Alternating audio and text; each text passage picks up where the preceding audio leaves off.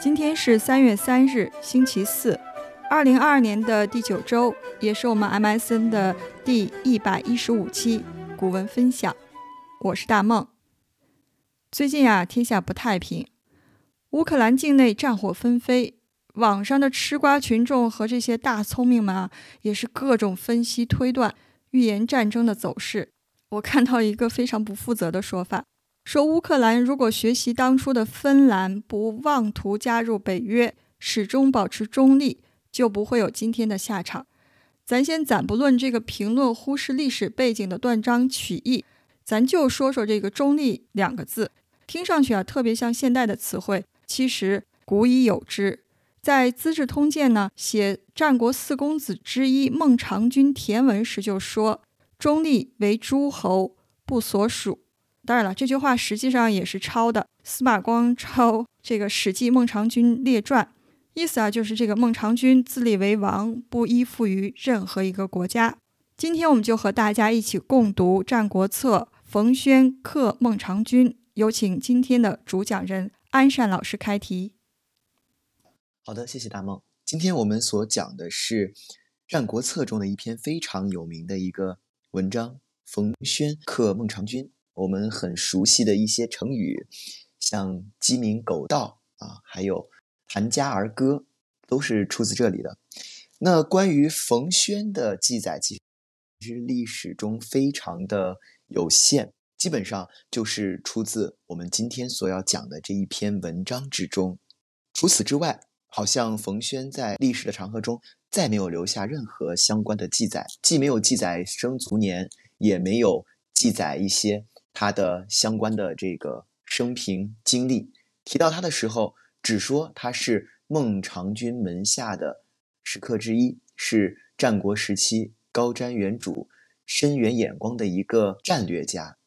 而且，“高瞻远瞩”这个词也正是出自于此。那可能相对于冯轩来说，更值得讲的是他的主上，他的主公，战国四公子之一的。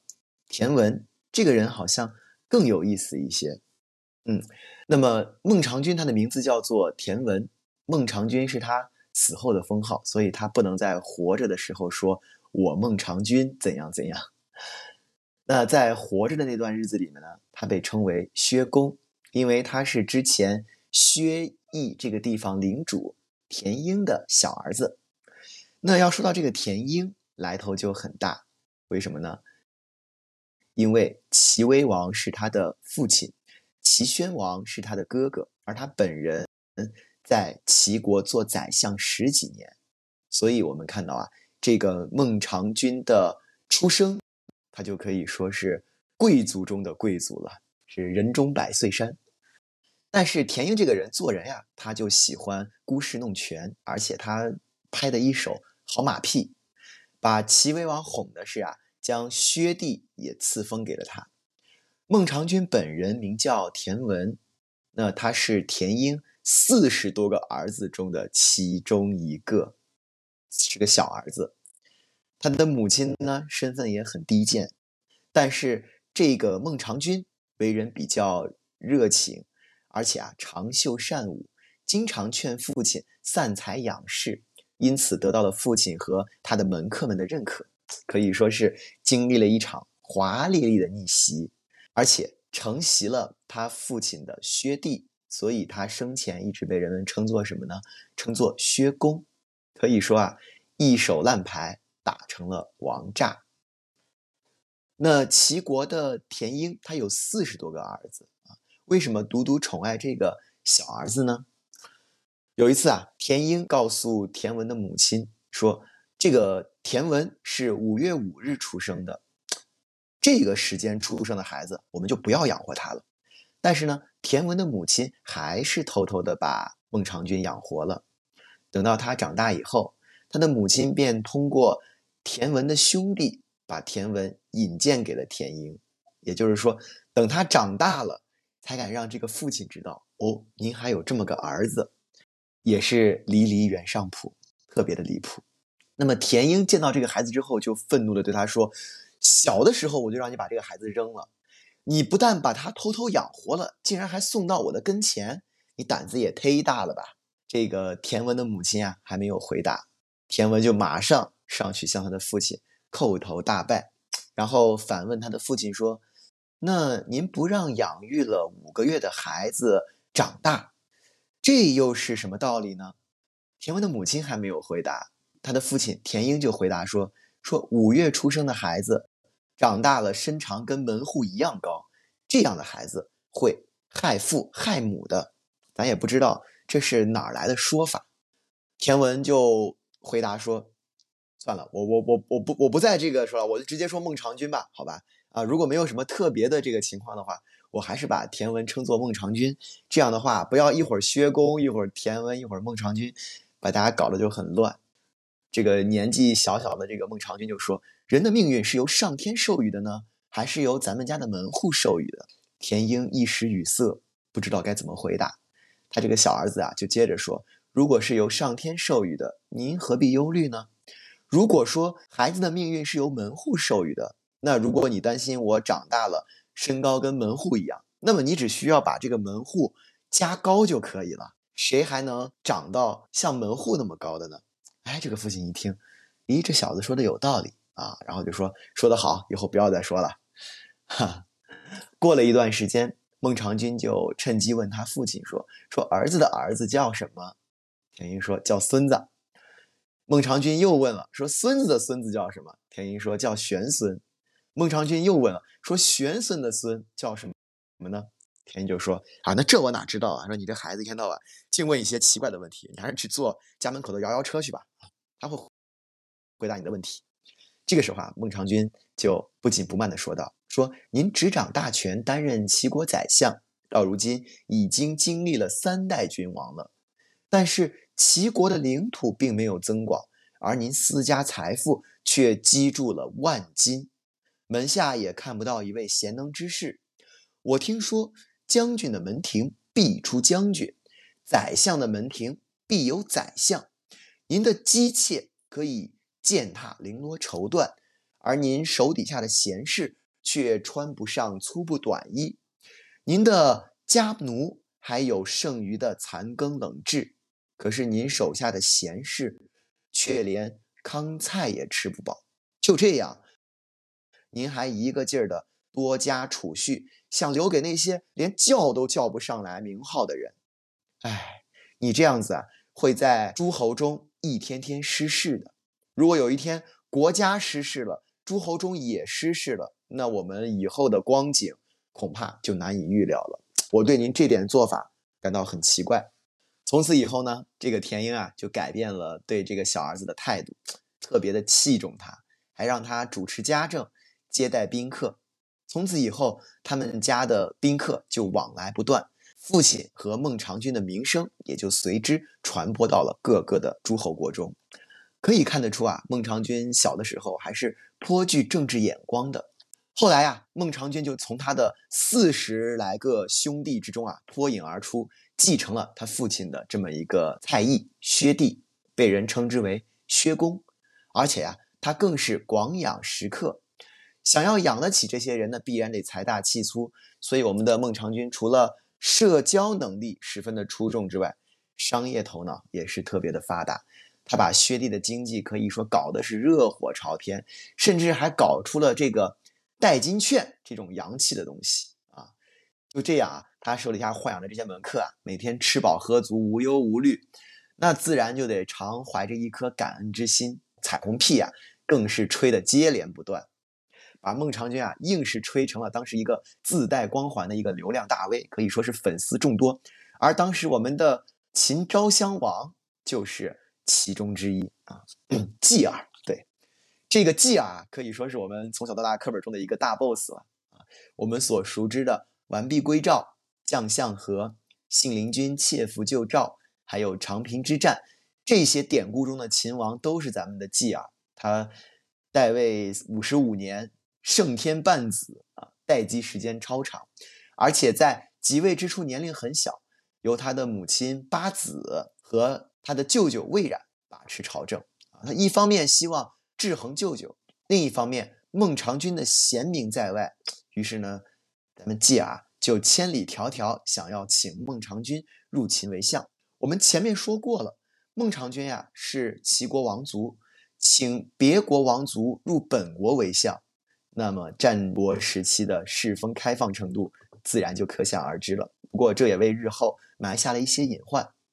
话说当时孟尝君已经是齐国宰相了，竟然欣然应允，答应了去秦国入相啊！这个秦昭襄王九年，他带着他的门客三千，浩浩荡荡入秦为相。当时秦国外戚专权，局势复杂，不到一年的时间，就有人进言说孟尝君呀，他是齐王族，遇事必然先考虑齐国的利益，然后才会考虑到咱们秦国的利益。这秦王一听，一语惊醒梦中人呀，缓过味来之后，对孟尝君动起了杀念，把他囚禁起来。为了逃跑呢？孟尝君啊，就派遣一个门客做狗的样子，偷出已经献给了秦王的胡白球，而献给了秦王的宠妾。在秦王宠妾的耳边风的不断煽惑下，孟尝君呢得以出逃。而他逃到嘉峪关的时候，又因为时间太早，城门紧闭，他又让他的一个门客啊学习鸡叫，骗开了城门，才得以最终逃出秦国。自此啊，成语“鸡鸣狗盗”诞生了。后来呀，吹这个孟尝君的人就说：“你看这孟尝君手下什么样的人都有啊，可见他包养的门客可以说是千奇百怪、不一而足。这也让孟尝君在各种各样的绝境之中屡屡求得生存。但是黑他的人也说，这个孟尝君啊，什么样的人都往自己的麾下去招揽，可见这个人品位不高。”后来在逃跑途中，他路过赵国，同为四公子之一的平原君邀请孟尝君来他这里做客。赵国人一听，好家伙，这一个著名网红来了，争相出来围观。结果发现呢，我们的孟尝君竟然是个五短身材，就忍不住嘲笑了几句。这听惯了彩虹屁的孟尝君呀，对这事儿当然忍不了了，就指示他的门客灭了赵国一整个县的人。才扬长而去，如此高调入秦，结果呢，狼狈出逃。一向靠着脸面吃饭的孟尝君，这一下可是哑巴吃黄连，有苦难开了。于是就鼓动齐王伐秦，他率领齐军迅速纠结了韩国和魏国，共同伐秦，攻破了函谷关，一路长驱直入，最后啊，逼得秦国不得不割了三城来向他求和。孟尝君立了军功，又有门客三千随时吹捧，功高盖主。当时的人啊，只知此地有孟尝，而不知有齐王。等到齐王灭宋之后，齐王的实力大增，便想要将这个孟尝君除之而后快。孟尝君啊，马上逃跑到了魏国做宰相，永远能找到下家，永远有人接盘。可见孟尝君在当时威望有多高了。到了齐闵王四十年，孟尝君联合魏国、秦国、赵国、燕国四国伐齐，大破齐国。结果呢，齐国从此啊是一蹶不振，彻底退出了争霸的舞台。身为齐人，为一己私愤而毁齐，可叹咱们的战国一霸，齐国竟然毁在了自己人手中。国运如此，实属可叹。那我们纵观孟尝君的一生所行啊，他。行事都是为了个人的名利，可以说是一个沽名钓誉之徒啊，和我们在很多人的评价中的一些乐善好施啊、忠信爱人的形象，可以说是相差很大。事实上啊，历史上对孟尝君的评价也比较两极分化，有人说他好，也有人说他坏。那在孟尝君死后，他的后代更是遭到了灭族的这个命运。那么这样一个传奇的人物，我们想要去了解他的一生，恐怕是短时间内难以做到的事情。所以，因此今天我们的 MSN 选择了冯轩克孟尝君这样一篇文章来和大家分享。从这里面呢，管中窥豹，我们一起来看一看这篇文章的孟尝君究和冯轩究竟是两个怎样的人。谢谢老师。纠正一下，刚才鸡鸣狗盗不是嘉峪关，是函谷关，两个地方不一样。函谷关在河南那边，嘉峪关已经陕西往西了。长驱到齐，臣而求见。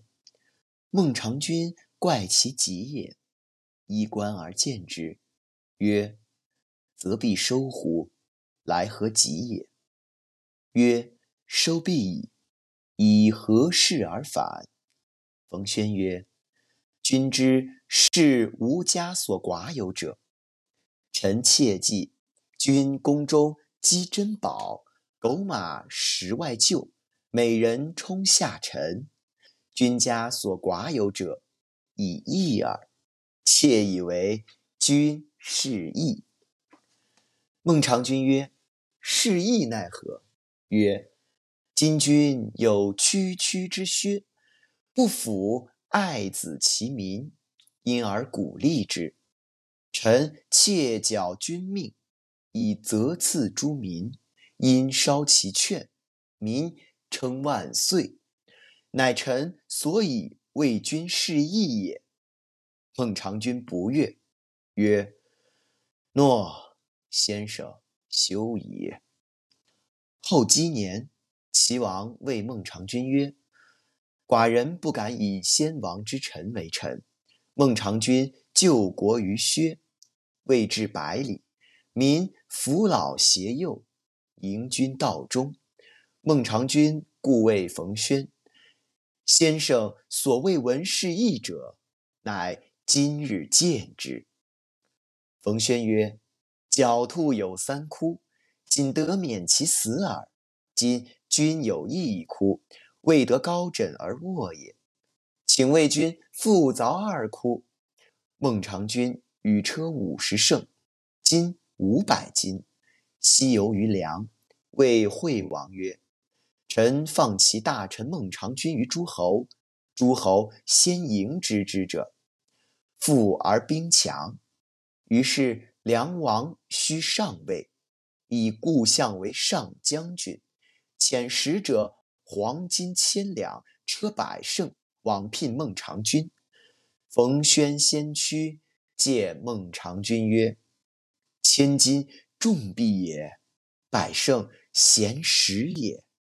其其闻之矣。”两使三返，孟尝君故辞不往也。齐王闻之，君臣恐惧，遣太傅积黄金千金。文车二驷，服剑衣，封书，谢孟尝君曰：“寡人不祥，披于宗庙之岁，沉于产于之臣，开罪于君，寡人不足为也。愿君顾先王之宗庙，孤反国，统万人乎？”冯轩借孟尝君曰：“愿请先王之祭器，立宗庙于薛。”庙成，环抱孟尝君曰：“三窟已就，君孤高枕为乐矣。”孟尝君为相数十年，无先界之祸者，冯轩之计也。好，其实刚刚大梦谈到了这个用人和人才的这种问题，那我也是通过这篇文章 get 到了一个管理学上的一个名词，叫做。逆向领导啊，它其实是一种非常态的一个现象。我们先把这一段文字先给大家简单翻译一下，然后我们再来说一说逆向领导这到底是个什么情况。好的，我们上次后来说到这冯轩给孟尝君免除了薛地的债务之后，他马不停蹄的回到了齐国啊，一大早就看到了他的主子孟尝君，就给他说：“哎，你怎么这么快就回来了？”债都收完了吗？冯轩回答说：“啊，收完了，而且我还用它给你买了些东西。说买了什么呀？说我看你们家里奇珍异宝、骏马猎狗啊，性感美女都不少啊，你家里缺什么呢？缺的就是一个义字。”他接着说：“现在你拥有一个小小的薛地，而不把老百姓当做自己的子女一样关照，用商人的方法，还从他们身上想方设法牟利。于是啊，我就。”假托您的命令，把赏赐都给了老百姓了，又烧掉了这些债券，老百姓们啊都称您为万岁呢，我这是给你满意呀。孟尝君一听，嗯，干得不错，下次不要这么干了。后来过了一年以后，齐王对就对孟尝君说：“啊，我不敢把先王的大臣作为自己的臣子，就其实变相的把这个孟尝君给流放了，他发配回到他的这个封地薛了。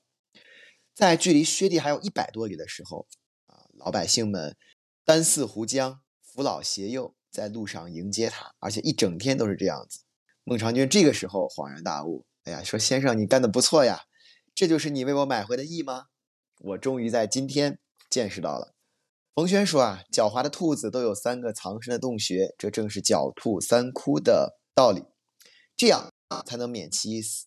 现在你只有了一个洞穴，还不能够高枕无忧，让我给你再凿两个洞穴吧。”孟尝君就给了他五十乘车驾。和五百斤黄金，让他去向大梁游说。冯轩就对魏王说：“齐王把他的大臣孟尝君放逐给诸侯国了，谁能邀请到他作为自己的座上宾，那哪个诸侯就会国富兵强。”这个魏王一听啊，马上把自己的丞相的位置空出来了，让以前的丞相做了自己的上将军，然后派着使者带着黄金一千斤，车辆一百乘。去请孟尝君，冯轩先回来告诉孟尝君说：“黄金一千斤啊，车一百乘，这些都是贵重而又显赫的礼物。齐王应该听说了这件事了吧？大梁的使者往返了好几趟啊，这个孟尝君知道这个时候可不能背叛齐国，跟着人家去了，所以呀，就坚持不受。这齐王一听，马上就慌了啊，说：好家伙，原来我流放出去的这个臣子，别的国家竟然以……千金万胜相邀，于是啊，他马上派太傅带了黄金一千斤，用两辆四匹马拉的彩饰车驾，而且啊，还带有齐王钦佩的宝剑一把。见到宝剑如见齐王，相当于是我亲自去迎接这个孟尝君了。还给他写了一封信，说：“哎呀，都是寡人不好，遇到了祖宗降下的灾祸，又被那些阿谀谄媚的臣子所迷惑，得罪了您。”我啊是不值得您的帮助了，但是希望您看在先王宗庙的份上，暂且回齐国来治理百姓吧。冯轩又提醒孟尝君说：“希望你向齐王请求先王传下来的祭器，在薛地也建立起一个宗庙，这样才算稳固。宗庙建成，冯轩回来向孟尝君报告说：现在呀，狡兔三窟都已建成了，您就高枕无忧，放心享乐去吧。后来呀。”孟尝君做了几十年的宰相，果然高枕无忧，没有遭受任何的灾祸，全是靠冯轩的谋划呀。回到刚才的话题啊，逆向领导，这个冯轩和孟尝君全篇都是这么一个逆向领导，就是他是由下级来左右上级的意见的这样一种形式，我觉得还挺新鲜的，我就把这些相关的内容看一看。我就发现，虽然在冯轩克孟尝君中，下级领导上级，最终让上级高枕无忧数十年，但是这种做法风险还是很大的。就是如果我一旦操作不当，首先上下级之间的情感会疏远，彼此之间倍感尴尬，而且呢，也容易导致手下的这些领导的这些人们造成分裂，也有可能就是会无法完成风险。但是为什么《战国策》里面冯轩和孟尝君之间就表现出了这种出色的逆向领导力，而且还领导成功，让他的上级在几十年内安枕无忧？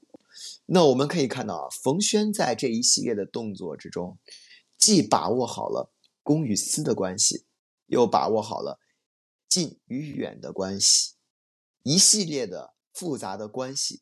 都在他的考量之中，就体现出了冯轩超强的逆向领导的这种能力。我们先来说一说《战国策》吧，这是我刚才在开题的时候想说的，但是我遗漏掉了啊。《战国策》是我们当时先秦历史上非常重要的文献资料，它主要记录的是战国时期的这些谋臣策士辅助自己的主公治理国家的这么一些活动，所以就是一部。蕴含着丰富的管理谋略和思想的这么一本书。在这个《战国策》中有很多逆向领导的这种概念，而有效的劝说几乎是一切逆向领导活动的必经之路。《战国策》里面就记载了有很多的这种谏言献策的这些活动。那么，冯轩客孟尝君是齐策里的第一篇，他的这个每一篇的名字都采用他的这个文章的首句。这是《战国策》很多篇章里面最为著名的一篇，尤其是这一篇里面，他对孟尝君和冯轩两个人之间的交流和对话，还有他们之间的一些互动，有特别记载的这些交流，就很适合作为一个管理的案例来进行分析。那么，我们首先要说明的是啊，这种逆向领导在组织的行为中是一种非常态的现象，就是它是一种非主流的一种现象，它意味着。上级对下级的服从，但是这里面就有个矛盾了，就是上级的权力是不可能随着这个过程去转移给下级的，而下级对上级的逆向领导能力，只能停留在临时的或者这种偶然性的操作层面，它不是一个常态。所以呀，你想让一个被领导者向领导者实行逆向领导，是一个非常困难的一个事情。首先，容易引发的风险就有以下这么几点。第一个就是特别容易在感情上被疏远，因为领导他领导别人的过程不仅是一个管理的过程，它也是一种我们说的这是一种社会交换的一种过程。就是领导者会他会在领导的过程中啊，他感受到我手握权力，而且我地位高超，他会产生这么一种优越感。而逆向领导就把上级的这种社会奖赏，他的这种决策权和优越感就剥夺了，甚至有的时候会因为直言劝谏，挫伤领导的这个自尊心，特别是容易给上级带来一些负面的一些情绪，而且也容易对进谏的人产生疏远、厌恶和迁怒。你像我在生活中，我就干过一些这种很。不太聪明的事情，但是还好，我觉得我们的领导人还蛮好的。就是我们领导在每次在宣扬我们单位的一些成绩的时候，他都会说啊，我们这个单位现在已经是一个被大家所趋之若鹜的这么一个好的一个地方了。然后我就每次我就暗戳戳的给领导发信息，我说领导，你这个词用错了，趋之若鹜是形容追求一一些这个不好的事物。然后领导后来把这个事情还记住了，所以我就发现。领导后来有一次，他在跟我底下聊的时候说：“就自从你把我那个成语用错的地方指出来之后，我每一次在发通知也好啊，或者在讲话也好，用到一些比较高端的词汇，我都会下意识的打开这个手机，把这个词语的意思查一查啊，避免出现这样的失失误。然后每一次谈起这个事情，我觉得我都瑟瑟发抖啊，好像我。”这个左右了领导的思维一样啊，但是我我觉得在这一方面，我们学校的这些领导还是很开明的啊，他会很乐意接受你一些这些正面的一些建议。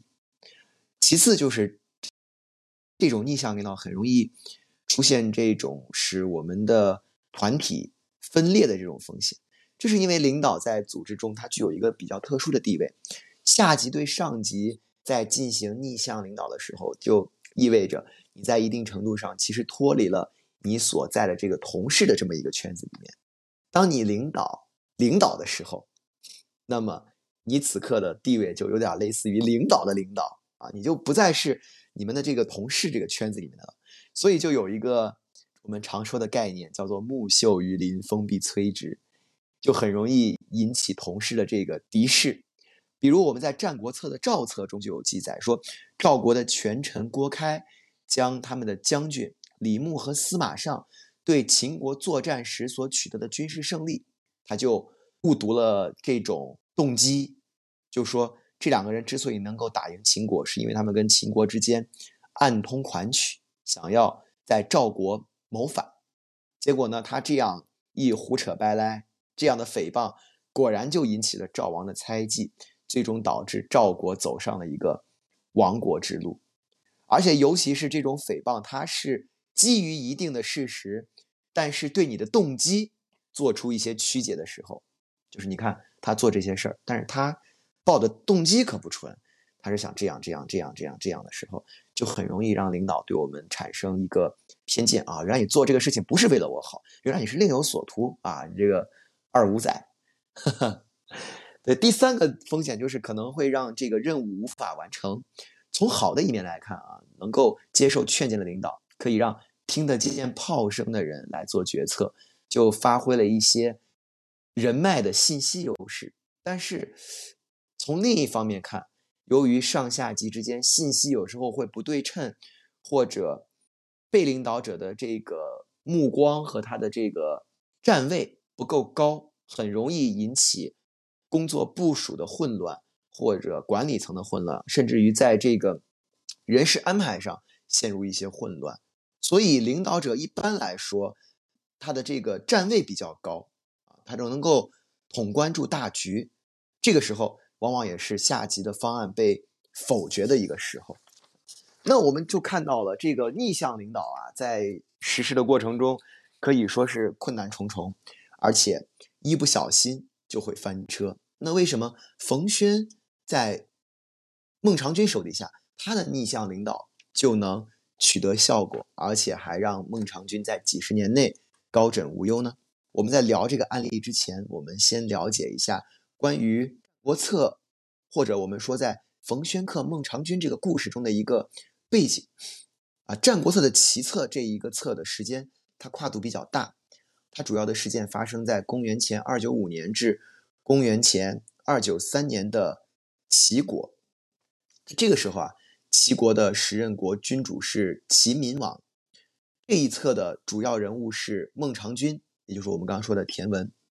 他的父亲田英啊，是我们刚才说过了，是贵族中的贵族啊，人中百岁山。他的封邑薛地就在和魏国、楚国交界的地方。那么这个地方在他的经营之下，成为了国中之国。刚才大梦也说了，本来你是一个封地，最后你直接搞成了一个薛国，所以他孟尝君死了之后啊，最后也导致他的这个国中国被灭掉了。那。这一册的主角冯轩，他出身比较低微。前面大梦也说了，他是由于贫乏不能自存，所以呢投奔到孟尝君的门下做门客。那首先第一步就是先对他对自己先做了一个这么一个形象的管理啊，在逆一般来说，在逆向领导的过程中，为了避免被上级猜忌和误解，有的时候啊，下级需要对自身的形象进行管理。构建一个有利于逆向领导的这么一种，在我们今天看来，这应该算是一种人设啊。第一，它能够建立信任感，更好的促进上下级之间的沟通；二是可以调整上级对下级的心理预期，规避一些可能带来的风险；第三个就是它可以经营个人的舆论口碑，因为我不显眼，所以我就能防止有人因为眼红我，所以。对我进行这个重伤和诽谤，所以你看，冯轩的形象管理就起源于他和冯轩的初次见面，既无能也无好。就是其实我们都知道，初次见面的时候是一个人和人之间人际关系产生的一个重要影响。但是冯轩在应对孟尝君的初次面试的时候，他居然用了一种自黑的方式，啊。这个举止确实是让人出乎意料。那我们首先来看啊，冯轩其实他敢于投奔到孟尝君的门下，他一定是有他自己的过人之处的。但是他说自己既无好，也没有优点，也没有什么能力。这个并不会，其实这样说的话，他并不会让孟尝君产生这种判断。孟尝君只会觉得这个人是不是还不信任我，所以还对我藏着掖着？是不是我留一留他，他的才能日后就会在我们的相处中显现出来呢？而且其次啊，孟尝君广纳门客，他必然已经对具备各种各样才能的奇人司空见惯，所以和其他门客的特长相比，我们看到了在后面的文章中，冯轩的特长主要体现在一些管理呀，还有他的这个和人的沟通，还有这个阴谋谋略上，这些特长很难被直观的看到或者被量化，所以呢。与其你去说，还不如不说。而且呢，孟尝君一向给人的这种感觉就是礼贤下士，他是名声在外的。但是他能不能听进去别人的意见和建议，这一点对冯轩来说啊，还有待考证。所以，冯轩这样的对答呀，也可以视作是对我的领导的这么一个性格和包容度的一个试探。《鬼谷子》中对这种沟通策略也有过描述，说这是以无形求有声，其调与合适，得人识也。我故意把自己伪装的很好，我先来试探你，然后等我把你试探的差不多了，我再显露出我真实的本领。果然呀，孟尝君是笑而受之，诺，哈，说了一个这样一个字。所以冯轩就通过了最初的面试，这也就印证了孟尝君的确是好养士的。关键是他的性格还比较随和，这也为后续冯轩能够实施他的逆向领导打好了第一层的铺垫。后来冯轩就开始了第二次的管理公关活动，这个就是我们非常著名的谭家儿歌了。这个举动啊，我觉得特别的有仪式感。就是很容易引起周围人的一些关注。冯轩这一次啊，把自己和孟尝君都暴露在公众的视野中，这样就是大家都看着，这样的话，孟尝君就不容易处置他，而且呢，也是对孟尝君再一次的试探。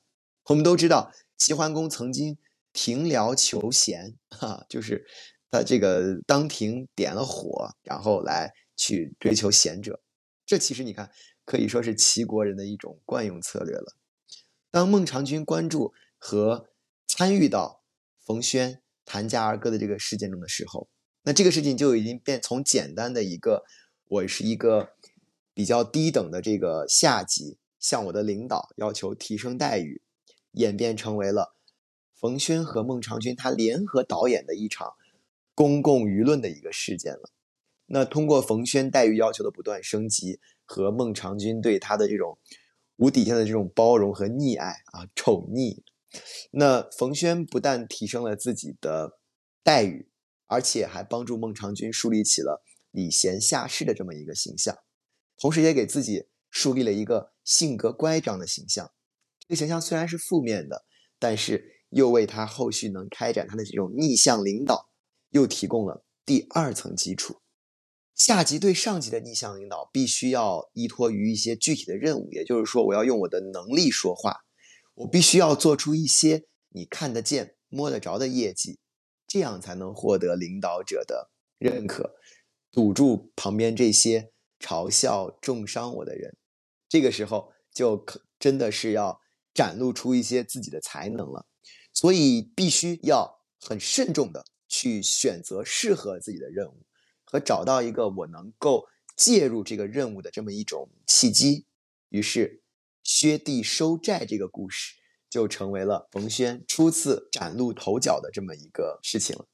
那此时的孟尝君恐怕已经忘记了冯轩是哪一号人物了。然后这个时候呢，他又有之前弹夹儿歌的这种出格举动，这个时候啊，又干了这么一件事儿，这一下子就让孟尝君记住了他。那么。冯轩为什么会选择收债这个任务呢？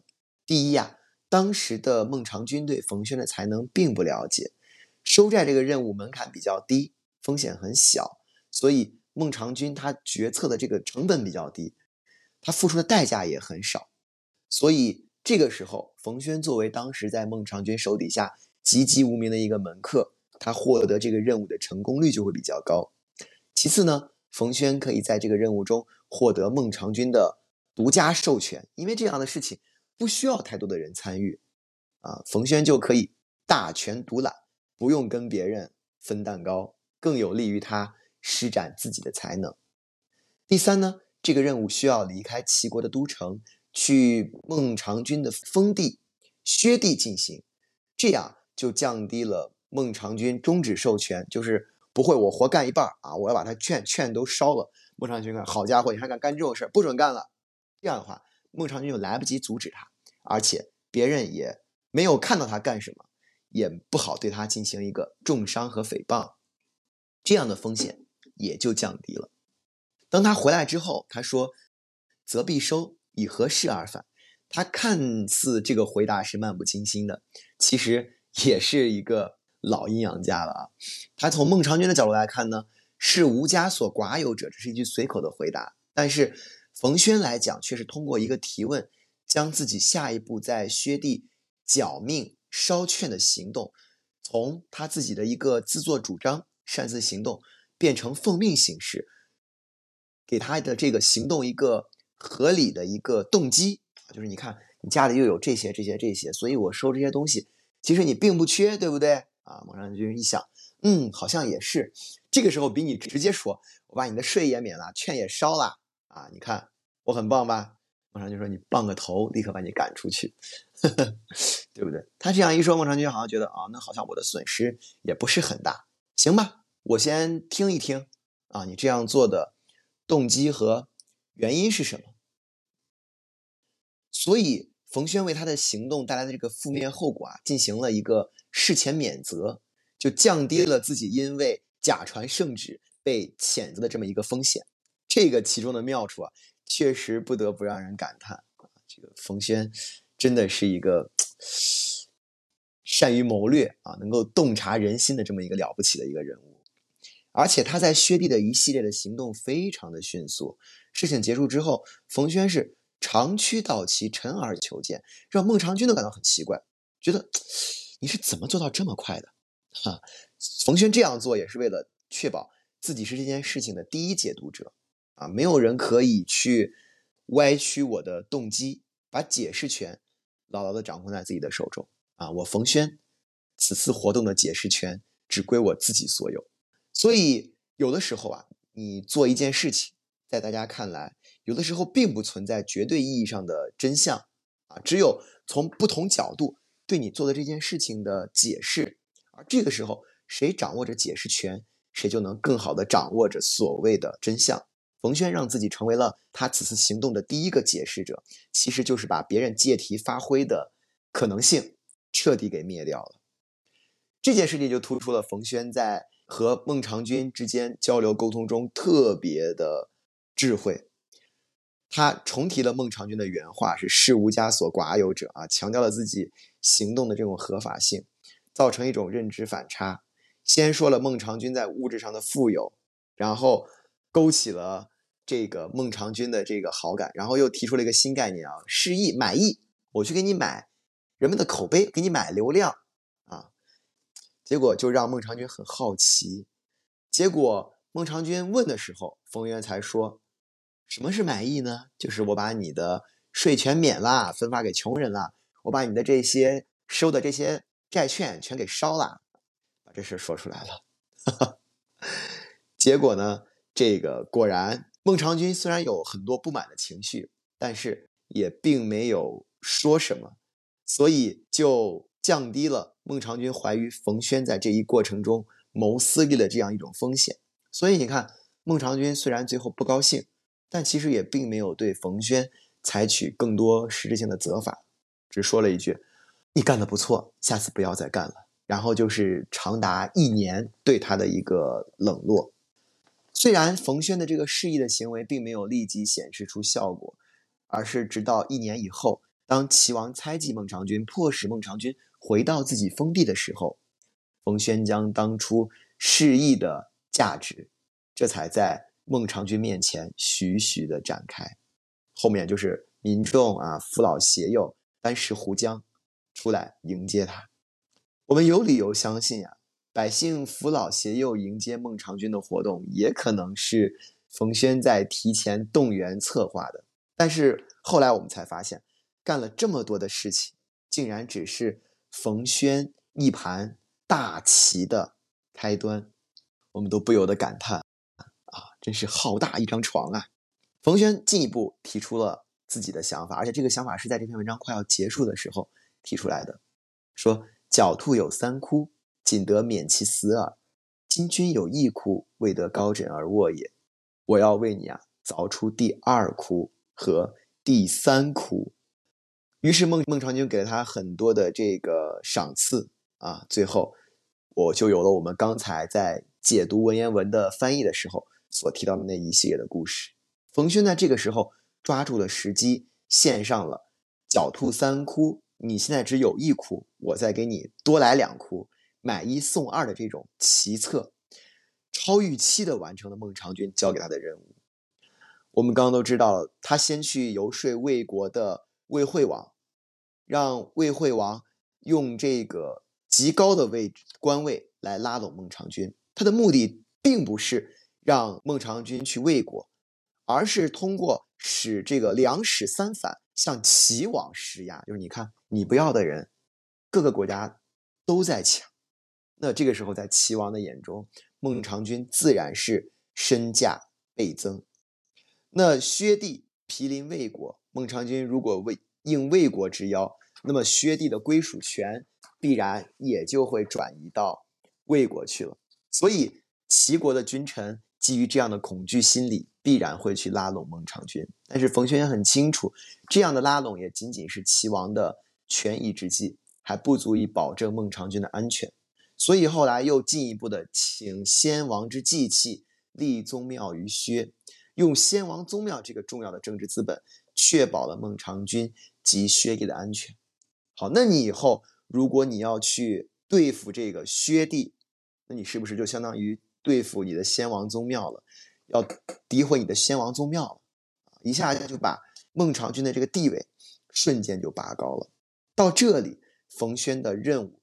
才算是彻底的完成，狡兔三窟的局势完全形成，而且仅仅在一两年后，楚国出兵攻击薛地的时候，在其他这些人的游说下，齐闵王最终以先君之庙在焉的理由出兵援薛。冯谖对孟尝君打造的三窟，在这个时候的的确确是起到了很关键的保护作用。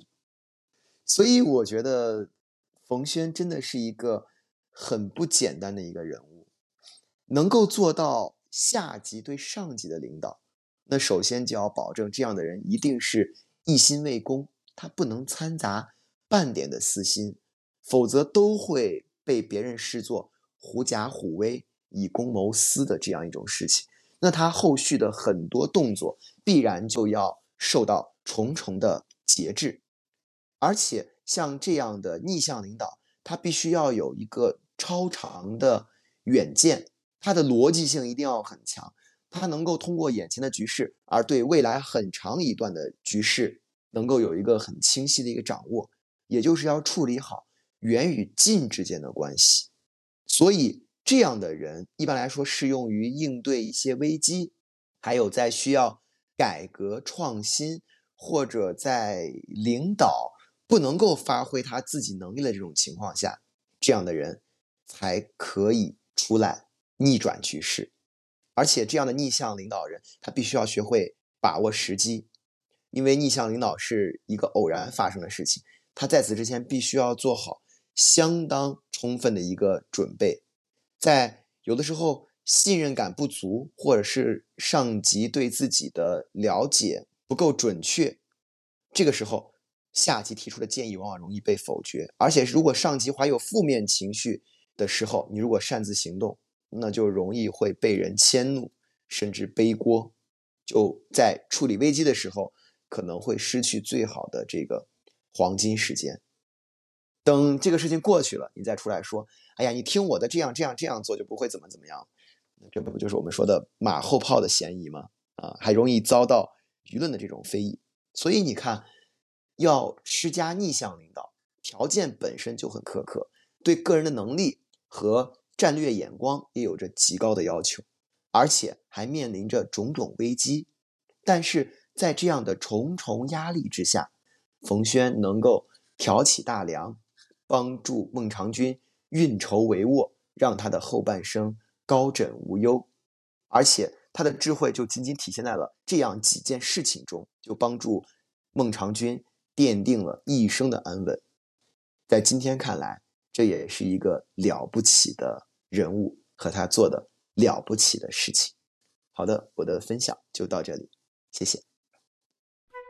以上就是我们 MSN 本期的全部内容。冯轩的一生是坎坷不平的，至少在投奔孟尝君之前是不会太顺利的。那么现在，他找到了一个可以为之贡献自己。谋略才智的服务对象，虽然他也用了自己已有的人生经验进行了一番甄别，唯有如此，才能显示出自身不与他人同流的独特价值。对于孟尝君而言，想要有所作为，就必须找到能够心甘情愿为自己运筹帷幄的良才骑士。只有这两方面的思想沟通了，才能一拍即合。这种在古代而又充满了现代意识的双向选择，让我们今天无论是求贤者还是招贤者，都有了一种莫名的激动和感慨。好的，本周四的 MSN 就分享到这里。下周四北京时间晚上十九点三十分，我们在 My Club 和你不见不散。分享古文，我们是认真的。我们下周再见。